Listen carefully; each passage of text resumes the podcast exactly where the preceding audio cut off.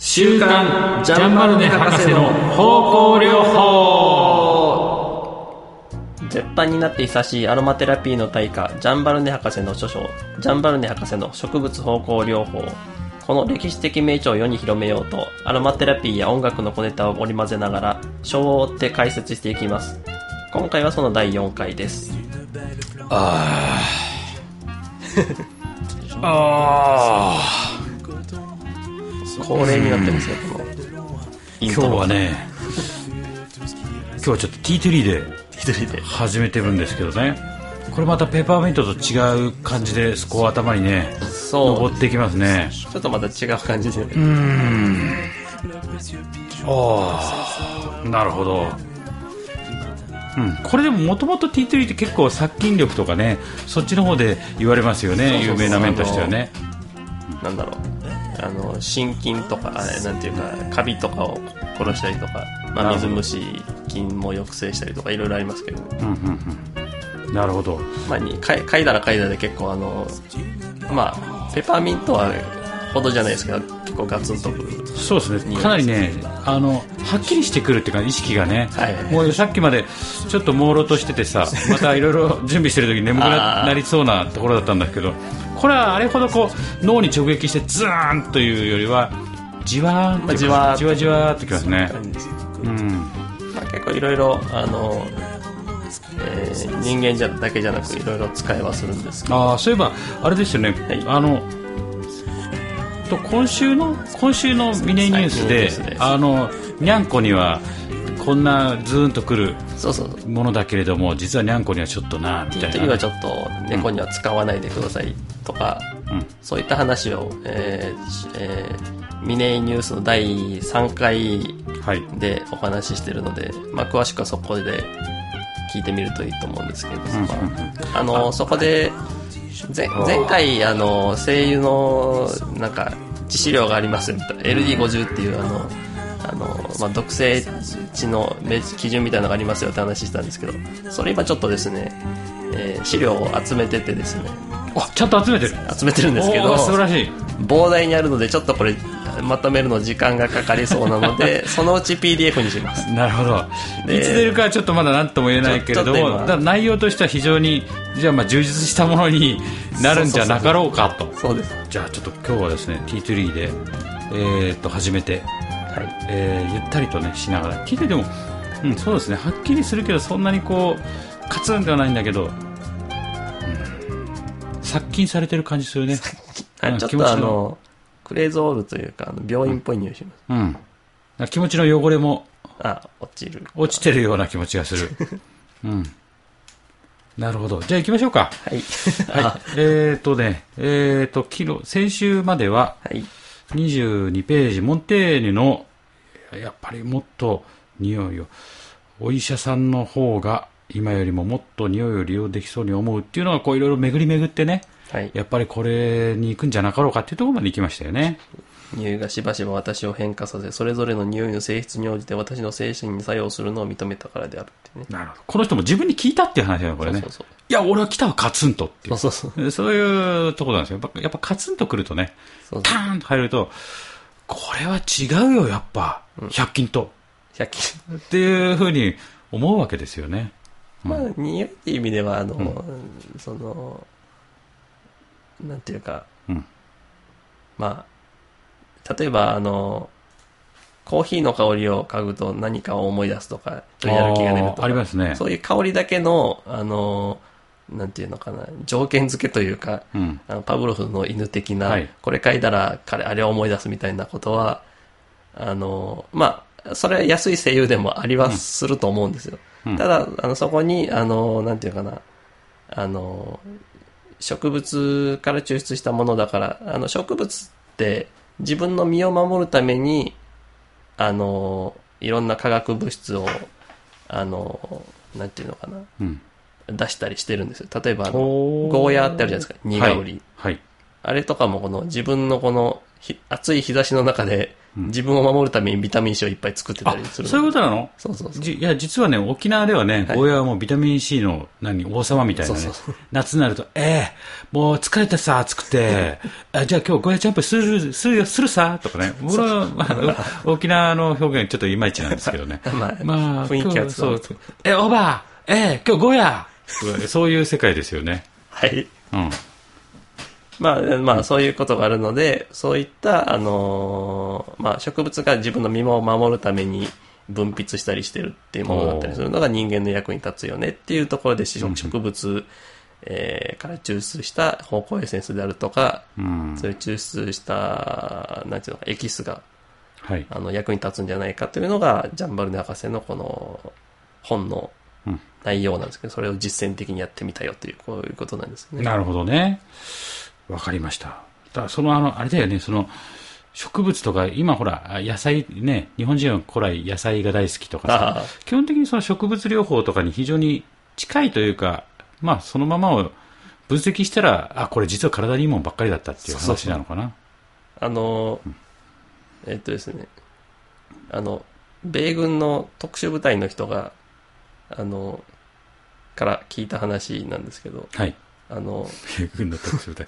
はい。あの、こう野戦訓練でこうい沖縄のやんばるの山の中に放り出されたりするらしいんですよ。一週間何もうん飲まず食わずみたいな。うん あのそこら辺のもの食食えみたいな。へえ。草はですね、沖縄のそこら辺に生えてる草とか、あの、ほとんどが薬草らしいですよ。あ、じゃあもうこれで十分いける、生きる、生きられるらしい。生きられるレベルなんです傷ね。傷口を治したりもできるらしい。あ、じゃあ、痛いああ、痛い、かすったって言ったら、そのピッて取ってきて、ピューってつければいい。あとなんか、いろいろ食べたりなんかするのに、お腹すいたって、ピッて歩いてると、あ、この雑草を食べられるやつだ。薬草だそういうこと雑草って、そういえばね、僕はね、パーマカルチャーのね、はい。合宿にも参加したことあるんですよ。はい。いそう、それね、やんばるのね、えっ、と、八重山の近くでね。やいや、もう、うん。そしたらそこでさ、あのーやっぱ、あの、薬草博士みたいな人がいて、はい。まあ、ジャンバルネ博士ですよ。沖縄の、内縄のジャンバルネ博士みたいな、いて、はいその人がね、こう、杖つつきながら歩いてるのね。はいはい。これで一緒に釣っていくと、これ食べられるよ。これで、足元にあなた踏んでるの食べられるよ。とかね、食べられるの連続。あすごいよ。だから、その時に、あ、そんなに食べられるんですね。っていう話をね、あの、したのをね、僕も今思い出しましあ、た。ああ、んそうまあ本当に。じゃあ、そんなこんなで、まあ、行きますか。はい。はい。で、モンテーニュ、つ続きですね。モンテーニュ、あ、これもね、僕そうかと思ったんですけど、モンテーニュがエッセンスの中にホルモン性物質やその他の成分を発見して、ここですよね、まさにね。あまあ、モンテーニュが発見したわけじゃないですけど、ね、そうそう。それによってエッセンスの人間の心身への作用を解き明かす現代のいくつかの研究成果など、知らなかったことは言うまでもない。うん別に今、今だから言えるわけだよ、僕たちもね。ビタミン C がどうしたの、その、正しかったんだよ。だよ、やっぱ人間の直感っていう、このね、後半行くと結構直感とかにね、流れてくるんですけど、うんまあ、しかし現代の分析方法はモンテーニュが正しかったことを証明したのである。もう嬉しくてしょうがないですよね、彼はねあの、これ書い、モンテーニュも嬉しいしさ、ジャンボレネさんもこれ書いてるとき、どうだ？みたいな。そんなノリで書いてるわけですよ、ここで。だろう？みたいな感じですよね。はいはい。で、この辺はね、結構いくんですけど、いわゆる科学を書きこそする私たちの先駆者たちが、えー、私たちの先駆者たちが偏らない目で物を見る人間を驚かせ続けていることを思い越すのは、もう月並みになってしまった。まあ当たり前だと。しかし先駆者たちは、自分が患者に与えるものの組成成分も知らないのに、一体どうやってあれほど正確に、ああ、また有効に処方したのだろうか。経験則だけなのかなとかね、いうことですよね。あれだけ、なんでピンポイントでできたんだろうって、うん昔の人は。うん。っていうことですよね。うん。これ面白い。子供の、子供が転んで頭をぶつけたりすれば、人は衝撃を受けたところに、はーっと息を吹きかける。こうすれば、そこを鎮静させることができるのを知っているからだ。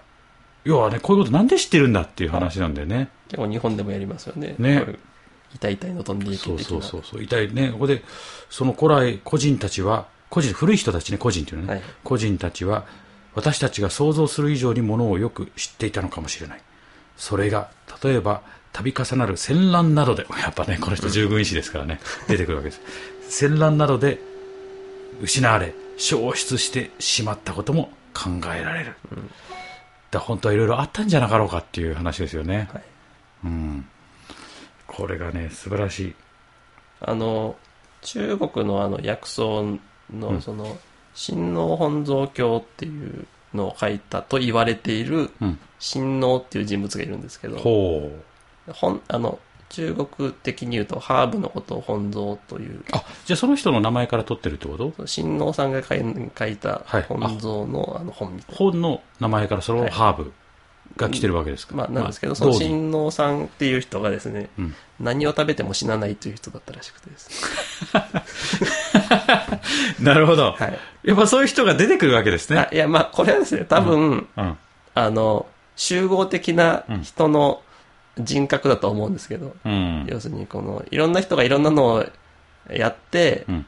あの、これはこうだったっていうのの積み重ねを、ただその親王っていう人にこう、投影して、まあ、あの、一つの、あの、アイデンティティというこの、個人として、うまあ、うん本を書いてあるんだと思うんですけど、まあ、その人はですね、何をしたかというとですね、あらゆる草を食べてですね、いや、まあ、草というか、その、食べれるものは全部食べてみて、うん。あの、薬草の効果があるものは、あの、その効果を書き記したみたいな。そういう、はい、ことことをやったらしいです。最後に何かに当たって死んだらしいです。やっぱどっかでロシアンルーレットの状態だったってわけですね。いつか来るみたいな。でもまあ彼もい行けるところまで行ってやろうみたいな感じだったのかな。確かそういう話だったと思う。へで、まあ、それを、あの、それものすごく長い話なので、それを省略したのが東光系っていう人で、あはい。ーあの、それを、まあ、まとめたよっていう。なるほど。ある意味三国、三国志とか見てもさ、はい。なんか中国の人っていかに自分の最後を迎えるかって大事じゃないですはか。なんかこう、こう三国志ガーッと戦って、はい俺は誰々のために尽くして、こあう亡くなる。はいここで生きたい。だからその人もある意味、俺は、ね、後世に薬学を残すみみたいなさ、ああ、そういう、あるかもしれないよね。でひたすら食べるみたいな。この草なんて、うわー厳しいけど、そうそう。これは危ないみたいな。こっちだと、あおーっと、これだったら助かったみたいなさ、そうそう。あるかもしれないですよね。だからまあ中国ではですね、そういったものが、まあずっと昔からあって、例えば中世だとその、えー魔女狩りですとかいろいろなものがあったわけ,、わけで、あのー、ちょっと失われた知恵があアーる。ク。失われたアークみたいな感じですか？そうそうそうなるほど。はずなんです。だた多分そういったことも、あ言ってるのかもしれな。ないるほどね。それが度重なる戦乱などでね、はい、失われた。わけですよね。はい目の前でね、やっぱり。り。あの、ジャンバルネ博士は、あれですからね、その第二次世界大戦に従軍医師としてね、はい戦地に赴いて、目の前に、いてーとか言ってる、そう、兵士さんたち、働いてね、勤勉な兵士ののところにこう、ピッてね。そこであの消毒に使ったのがティートリー。あ何これなの？はい。巡り巡って。巡り巡ってこんなとこ。ああ、こんなとこすごい時代というか、こう、歴史を感じる、ロマンを感じる香りだったんだね。だからか。え うん。ちなみにね、はい沖縄の人がね、話の中で、だからって最後につくんだけどね、最初あれ理解するまで僕5年ぐらいかかりました。ああ、別にな何かの、その理由を説明するわけではないっていう。だから。だだからねっていう。から今のもね、だから。じゃあ次行きましょうか。えーっと、今日この妙なテンションってのはこれ T3 なのかな？そんなわけじゃないですよね。はい。じゃあ行きましょう。でね、また一方面白いことに、機械も精密な分析も数字もグラフも日常的ないろいろなことで、相変わらず人間にとって変わらないな、変われないでいるのである。まあ、この後、この、なんつうの、機械のね、はい、液説明とか。出てきますよね。で、やっぱり、なんだかんだいろいろな精密なものを作っても、最終的判断は人間じゃないかっていうことがね、ここで出てくるんですよね判断もそうな。んですけど、実際に、うんあのーですね、クロマトグラ、ガスクロマトグラフィーっていう、まあ、もうちょっと精度のいいのが今あるんですけど、うん。あのーそれでですね、あの、検出できるかできないが微妙な成分もですね、人間の鼻嗅ぎ分けてることがあるかもしれないっていう実験も結果もあるんですよ。なので、実際に、あの、その、まあ、ここでちょっとジャンバル博士は、あの、ちょっと、あの、なんていうのかな、あの、象徴的な話として、あの、機械よりも人間の鼻が、あの、うんいいことがあるよみたいな話をしてるんです。まさに出たクロマトグラフィーの話で出ますよね。これでね、はい。さて、一般の消費に、えー施される何かの方向 SS を分析するすあ分析する際、はいかっこ、おお混ぜ物をしているのに、純粋天然などと業者が勝手にラベルを貼ってあるものであることは言うまでもない。もうこれまた喧嘩売るわけですよね、これね。本当に。そんなこといいじゃん、書かなくてもと思うんですが、カッコでわざわざ入れてるからね。はい。には、えーまあ、そういうクロモクロマトグラフィーの装置を使って、ぐるぐると動いている、えー紙片に書き出される線のピークの連続を読み取ると。はい。で、この読み取って、えっ、と、その曲線が違ったらね、まあ、それは違うですよって話がここで書いてあるんですけれども、はいはい。だが、こういうね、えー完全無比なはずの機械の傍らには決まって、ねって書いて花って書いてねって書いてあるんですけど、つまり、高度の専門技術を持った男性や女性がいて、何か特殊な線が書き出された時には、すぐに発散される蒸気を吸ってみている。うん。うん。で、その花で、これは正常だとかね、これちょっと出たらおかしいっていう、はい。言っちゃうっていうね。だある意味コンピューターが、今はね、コンピューターが絶対みたいなところあるんですけど、ここの当時の人たちは人間がやっぱあるんだよね。最終判断は人間だって。あるんですよね。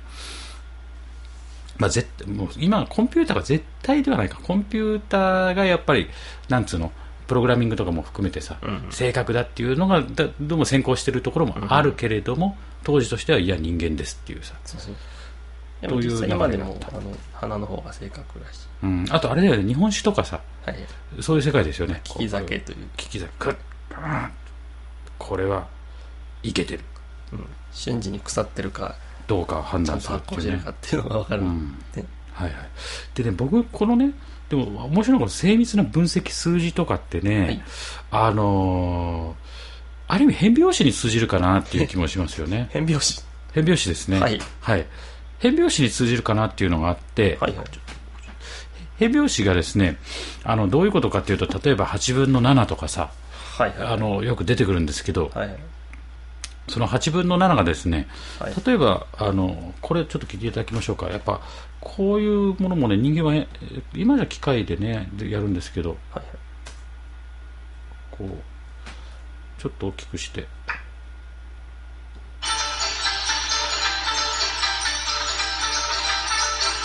ここまでですね5秒以内はいあのタンタンタンタンタンタタンタタンタンタンタンタンタタンタタンタタンタタンタンタンタンタンタタンタタンタンタンタンタンタタンタタンタタンタタっていうフレーズなんですけどねはい。はい、これをやっぱ今コンピューターで打ち込むじゃないですか、はいはいでもこれやっぱこれはねイエスなんですけど、はい弾くんだよね実際チャンチャンチャンチャンチャンチャンチャンチャンチャンチャンでやっぱグルーヴ感って弾かないと出てこないでしょあータンタンタンタンタンタタンタタンタンタンタンこれでこの分析するとタツタツタツタツタツタツタツタタタンタンカタンカタンカ8分の7で後ろが3つで区切ってタツタツタツタツって続くんですけど、はい。これを、まあ、理解して上でグルーブを出していくっていうね、あやっぱ人なんですよね。うん。確かに。あの、結局、機械は人間の再現しかできないみたいな。そうそうそうそうそうそう、そういうところがね、あって、それ音楽でもね、非常に通じるところがある。特に変拍子。うんああいう分析をえー基本とするものなんだけど、そこに息を吹き込むのはやっぱりねそれが心地よいかとか、そういうのが、まず、やっ、ぱ演奏者、はい。これでいうとこの男性でも女性がいて、ね、何かこれは違うとかさ、ここのグループは気持ちいいとか。決めるっていうね、役割があるわけですよね。うん。うん。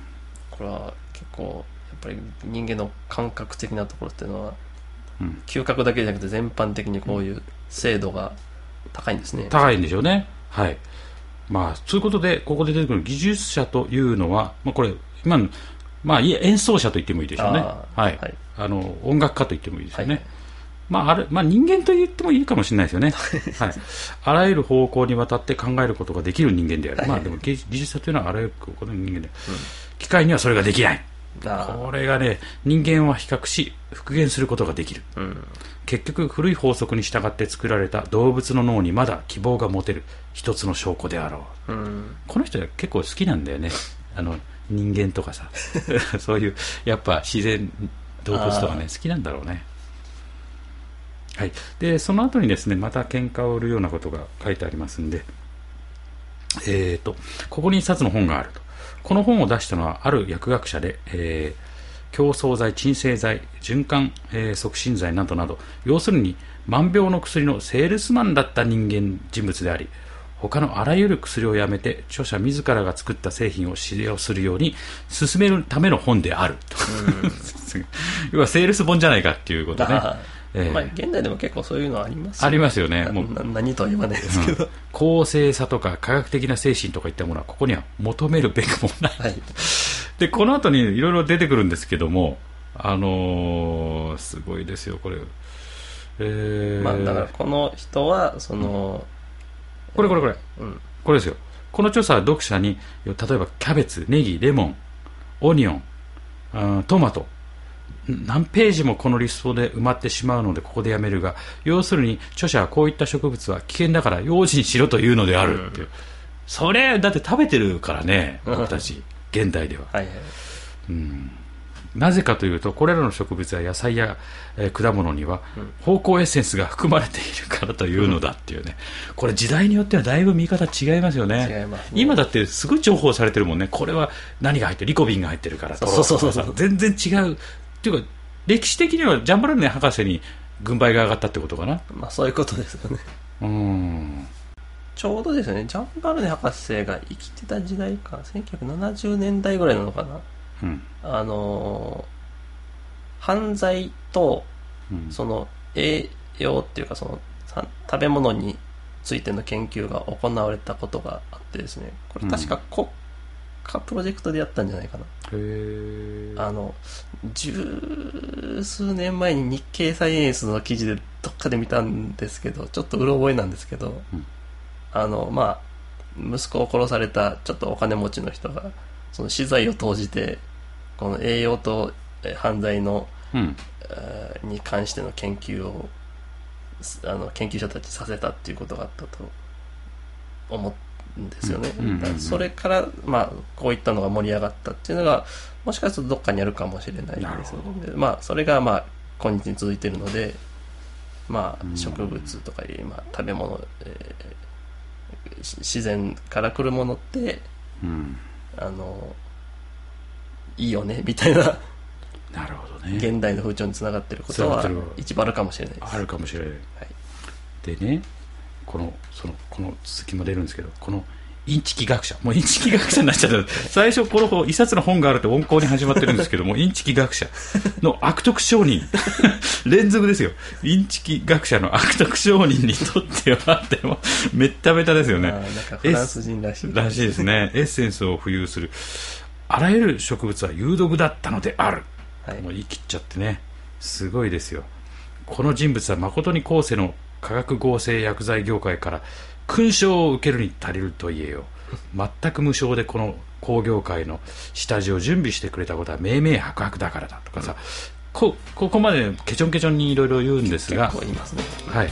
でまあ、本書は、えー、役立つことと科学的領域にとどまることという2つのことを目的にした。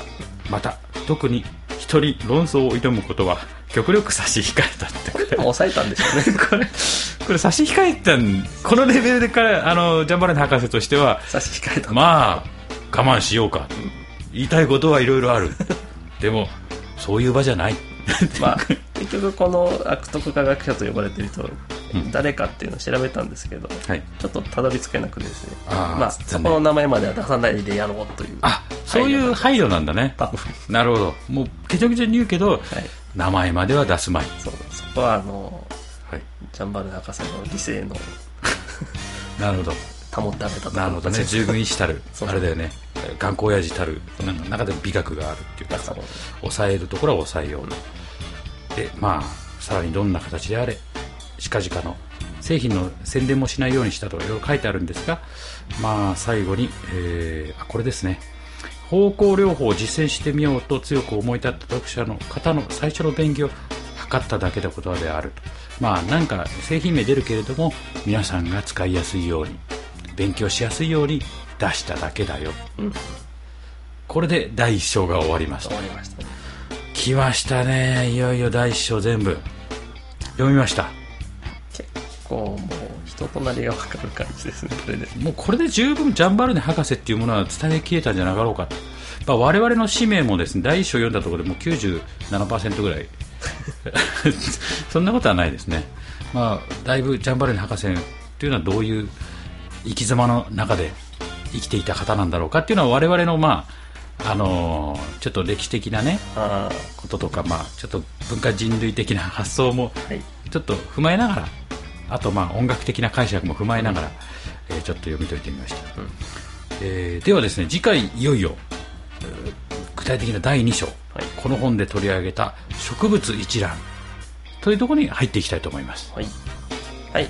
では、週刊ジャンバル博士の方法療法、えー第4回はこれまでとします。また来週。ではでは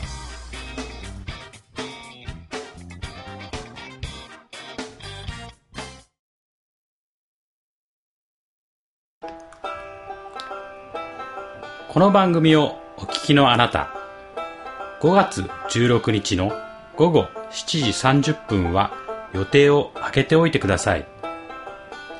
2013年5月16日からミネイライブセミナーが始まります。介護や医療の現場でも活用されるアロマテラピーや音楽療法、それを日常生活にも取り入れてみませんか？一瞬で気持ちを切り替えて、毎日をすがすがしく楽しめるようになります。受講後からすぐに実践できる方法も紹介します。ミネイライブセミナーにぜひ参加してください。5月の開催は16、23、30日それぞれ木曜日。16日のライブセミナーは開始記念キャンペーン。無料で受講できます。インターネットにつながっているパソコンさえあればどなたでもご参加いただけます。開始は午後7時30分から。詳しくはミネイライブセミナーで検索。合わせてミネイアロマ音楽メディケアのホームページもご覧ください。あなたの参加お待ちしています。